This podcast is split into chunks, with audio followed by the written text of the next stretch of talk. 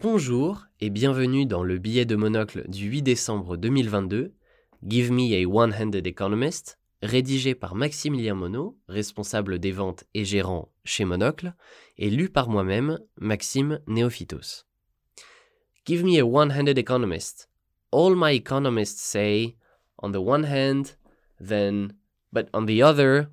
Cette citation, nous la devons à M. Harry Truman, 33e président des États-Unis, notamment en poste lors des bombardements atomiques sur Hiroshima et Nagasaki en 1945, et dont deux autres faits marquants peuvent être relevés, comme la supervision du pont aérien au-dessus de Berlin en pleine guerre froide, ou encore sa contribution à la mise en place de l'OTAN. Un sacré personnage donc. Pour en revenir à la partie qui nous intéresse ici, cette citation est intéressante car elle met en avant le caractère divagant, peu convaincant et même parfois artistique propre au métier d'économiste. Il vaut mieux garder un avis assez neutre pour quiconque souhaite y réaliser une carrière digne de ce nom. Tout le monde en parle suffisamment pour que je rajoute ma petite pierre à l'édifice. Ce qui anime les bourses mondiales en ce moment est le très chaud sujet de l'inflation. Chacun y va de son analyse. A-t-on passé le pic? Le pic est-il triangulaire? Bref, autant de questionnements passionnants. Néanmoins, parmi tous ces débats, le plus palpitant est certainement celui entre deux des plus grands pontes en matière d'économie. J'ai nommé Paul Krugman, prix Nobel en 2008, et Lawrence Summers, secrétaire au Trésor sous Clinton. Le premier est, ou était, vous allez comprendre pourquoi, partisan du fait que le sommet de l'inflation est loin derrière nous. Le second estime plutôt que nous sommes loin d'avoir vaincu la bête et que la Fed va devoir continuer à jouer les troubles faites. Et c'est ici que tout le charabia ci-dessus prend sens. Beaucoup de statistiques sont sorties ces dernières semaines, faisons donc les comptes. Le 10 novembre dernier, l'inflation US sort à 7,7 contre 8 attendus. 1-0 pour Krugman. Le 15 novembre dernier, les prix à la production US ressortent en hausse de 8% contre 8,3 attendus. 2-0 pour Krugman. L'écart se creuse.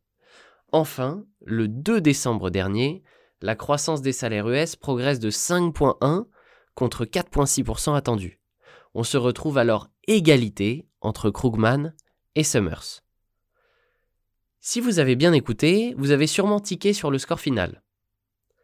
Ne vous y trompez pas, je sais compter. La dernière statistique remet nos deux protagonistes à égalité, car si l'inflation semble montrer des signes de faiblesse, ce qui est cohérent aussi bien du côté de la consommation que celui de la production, la robustesse de la croissance des salaires est LE point clé à surveiller.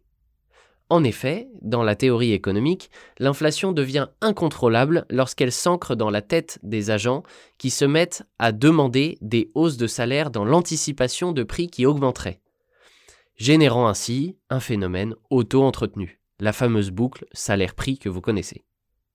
Et si on regarde cette métrique précisément, elle accélère beaucoup plus rapidement qu'anticipé, ce qui pourrait inciter la Fed à une rigueur maintenue pour plus longtemps que prévu ce qui a d'ailleurs poussé Paul Krugman à reconnaître vendredi dernier que nous n'étions finalement pas tant sortis de l'auberge que ce qu'il espérait. On le retrouvait donc sous la forme d'un tweet When the data don't tell you what you want to hear, you have to listen. I was a lot more optimistic about near term inflation at 8.29 this morning than I am now. Quoi qu'il en soit, vu les CV cités plus haut, nous ne faisons surtout pas de plan sur la comète chez Monocle et vous conseillons de maintenir votre vigilance sur alerte élevée.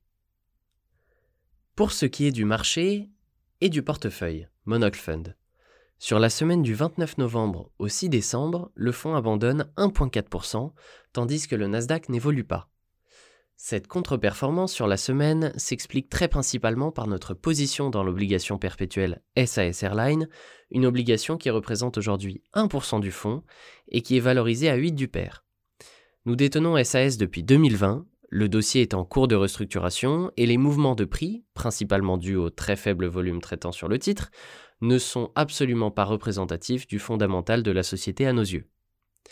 Pour toute question sur le sujet, vous pouvez contacter Maximilien Monod, le responsable des ventes, au 06 24 80 65 40 ou Maxime Néophytos au 06 72 17 18 82.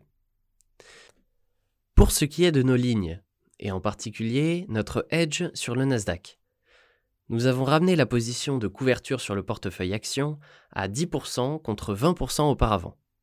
En effet, nous estimons que sur les niveaux actuels, nos positions ne nécessitent pas une aussi grande protection étant donné leur valorisation. Nous arrivons donc à la fin de ce billet et il ne nous reste plus qu'à vous souhaiter une excellente journée et à très bientôt.